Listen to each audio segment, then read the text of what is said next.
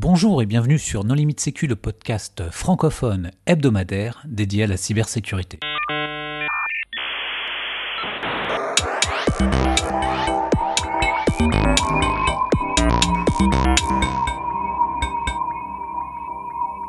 Aujourd'hui, un épisode un peu spécial puisque nous enregistrons en direct de la conférence Black Alps avec euh, Sylvain, euh, président du comité d'organisation, et Julien, euh, président du comité de programme. Donc deux invités de marque pour cet épisode. Sylvain, est-ce que tu veux bien te présenter en quelques mots? Oui, Salut Nicolas. Donc je m'appelle Sylvain Pasini et je, je, suis professeur à, la Haute École d'ingénierie et de gestion du canton de Vaud et accessoirement président et fondateur de l'association Black Alps qui organise cet événement, la conférence Black Alps. Julien Et Julien Barpan, je suis responsable du comité de, de programme et ingénieur sécurité chez, chez Google. Alors Sylvain, est-ce que tu peux nous parler de la conférence en, quelques mots euh, Quelle année elle a été créée Combien de participants euh, Combien de nationalités euh, Etc. Oui, bien sûr. Alors en fait, on organise depuis 2011 une conférence ici à Yverdon-les-Bains en Suisse. Et depuis 2017, c'est sous le régime Black Alps. Donc on a fait 2017, 2018, 2019, puis une petite pause et on revient en 2022. Euh, c'est en gros la dixième édition ici à Yverdon-les-Bains. Oui, on a tous fait une petite pause en 2020, mais en 2021, vous avez quand même organisé un événement euh, non virtuel. Comment vous avez fait? Parce qu'il y avait encore des restrictions sanitaires assez compliquées. Alors effectivement, en 2021, ça a été une année un petit peu plus compliquée parce qu'en fait, on a démarré avec l'organisation d'un événement conventionnel, comme on le faisait les années précédentes, en disant que tout allait bien aller. Et puis finalement, euh, en voyant l'été euh, se terminer, on s'est dit, oulala, des restrictions vont arriver. Et on a dû prendre la décision d'annuler l'événement euh, conventionnel qui était en novembre. Et on a bien fait parce qu'on n'aurait pas pu l'organiser. Et en peu en quelques jours on va dire on a réorganisé un nouvel événement. Donc pour nous euh, je pense pour le comité il y avait quelque chose qui était assez fort. C'était de faire vivre la communauté euh, de rassembler la communauté et de pas partir sur un événement virtuel. Et du coup on a innové en fait en quelque sorte mais dans un autre monde plutôt que technique. On a fait un événement en extérieur. Donc on a un, super lieu au bord du lac de Neuchâtel. Euh, et en fait, on a installé un écran, un beamer, et on a pu faire une conférence en extérieur en contournant un petit peu les, restrictions qu'il y avait à, cette période-là. Et donc, ça s'est passé le 20 septembre à peu près 2021. Euh, donc, on a pu faire la première édition d'un Black Alps Barbecue avec des conférences en extérieur. Très bien. Donc, s'il y a à nouveau des restrictions en 2023, on sait que Black Alps aura quand même lieu. Il y a des solutions de contournement. Effectivement. Donc euh, cette conférence qui effectivement j'ai connue à l'époque de l'Application Security Forum Western Switzerland, euh, elle a bien grossi. Aujourd'hui, c'est combien de participants? On peut déjà dire que c'est deux jours, mais combien de combien de présentations, combien de alors en fait, on a 14 présentations plus deux keynotes, donc 16 euh, présentations euh, pendant ces deux jours. Euh, accessoirement, on a un concours de ethical hacking, un Capture the Flag, CTF. Et puis le nombre de personnes, on a vendu à peu près 700 tickets, ce qui représente à peu près pas loin de 400 personnes dans les conférences, 200 personnes au concours de ethical hacking, et puis environ 150 personnes pendant les networking dinners. Alors une des particularités aussi, c'est qu'on est en Suisse romande, francophone, mais la majorité des présentations se font en anglais. Alors pourquoi le choix de l'anglais? J'ai noté que c'était difficile pour certains intervenants français de, parler anglais. Je m'en excuse euh, au nom des Français. Alors en fait, c'était un, choix un peu stratégique et aussi une demande de l'audience parce que c'est vrai que quand on a démarré il y a quelques années, on avait plutôt une, audience locale et puis au fur et à mesure du temps, on a eu une audience de plus en plus nationale, donc avec la partie germanique et internationale avec euh, des participants qui viennent de plus ou moins de l'Europe.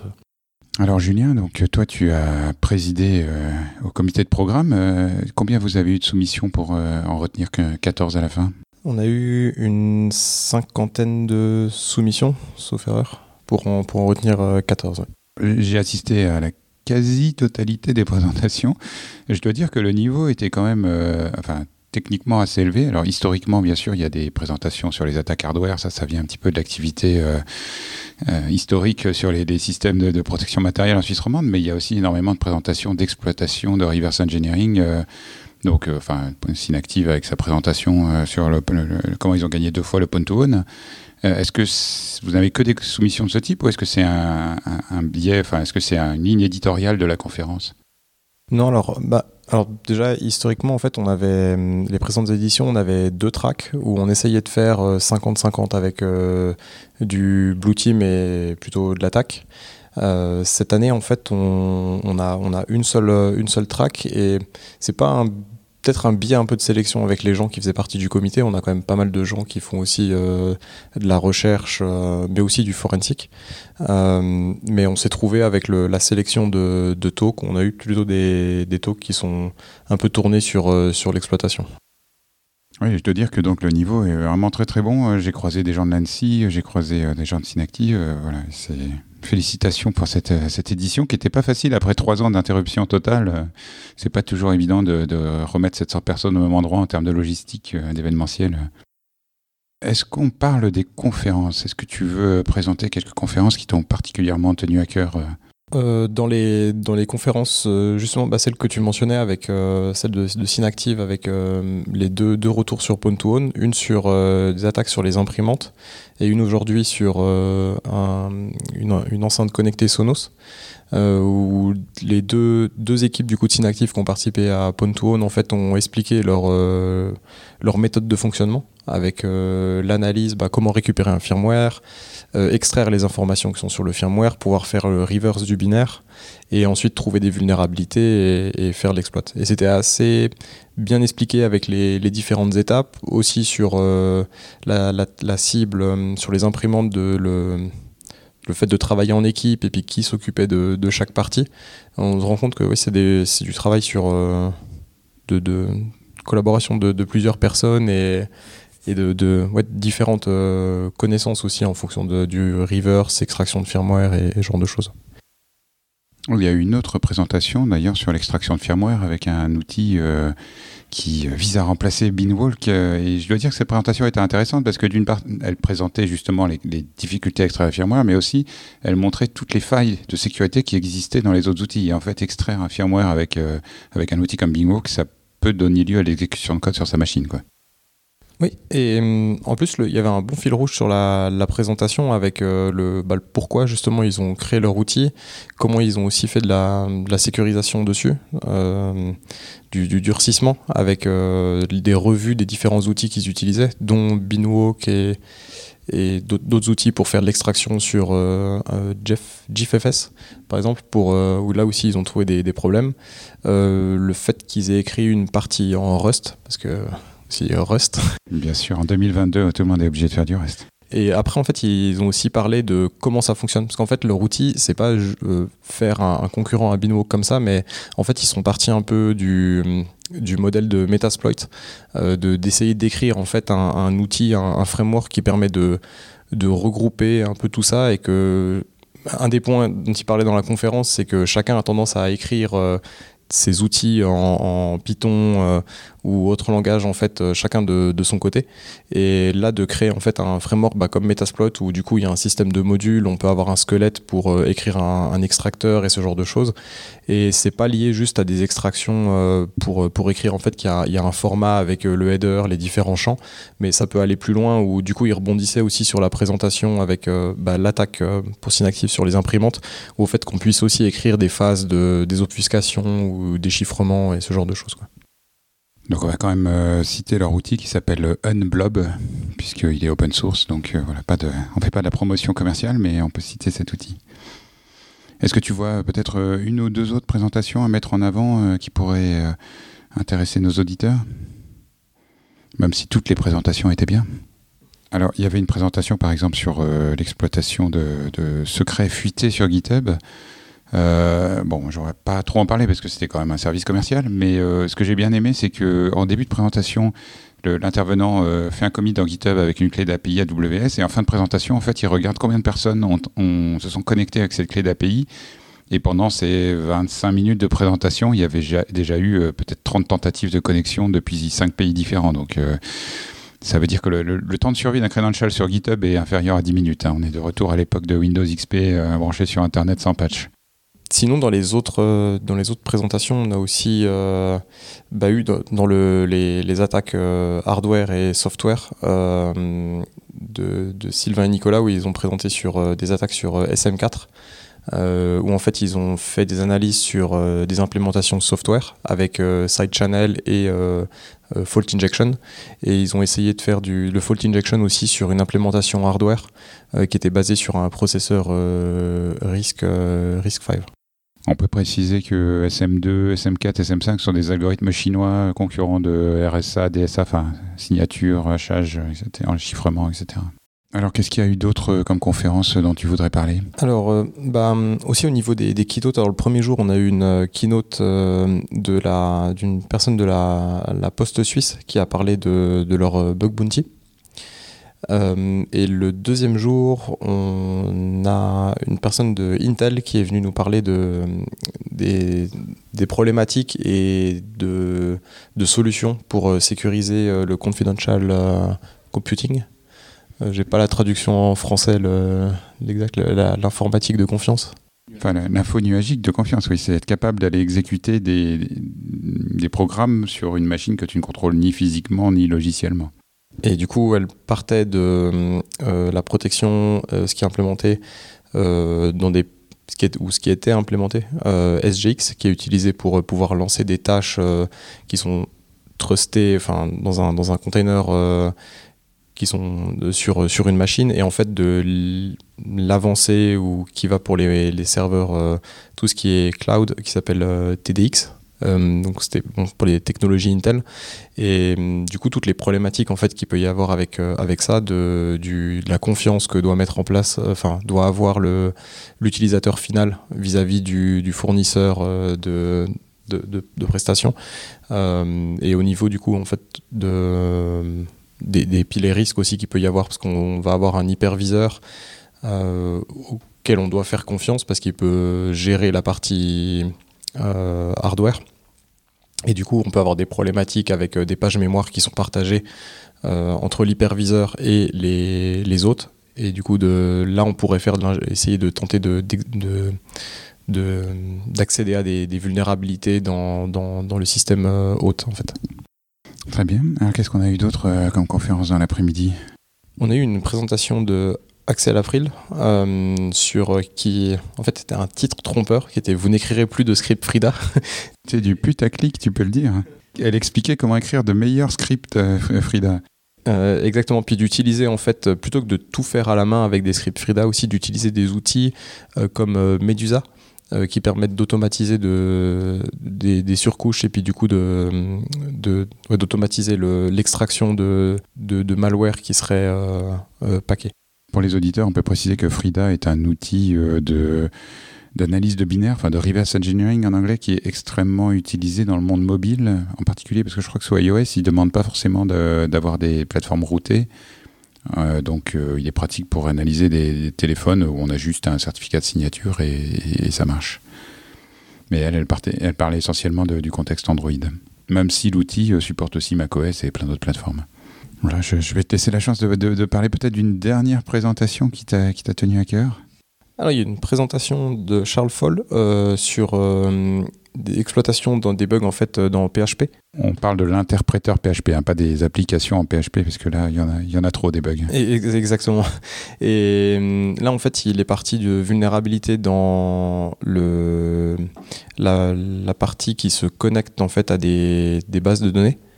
Euh, et là, il a trouver une vulnérabilité dans cette partie-là et il expliquait en fait comment en, en utilisant les paramètres, euh, les, les, paramètres qu'on va mettre dans une requête GET euh, qu'on va envoyer au serveur, en fait, on va pouvoir réussir à, à faire,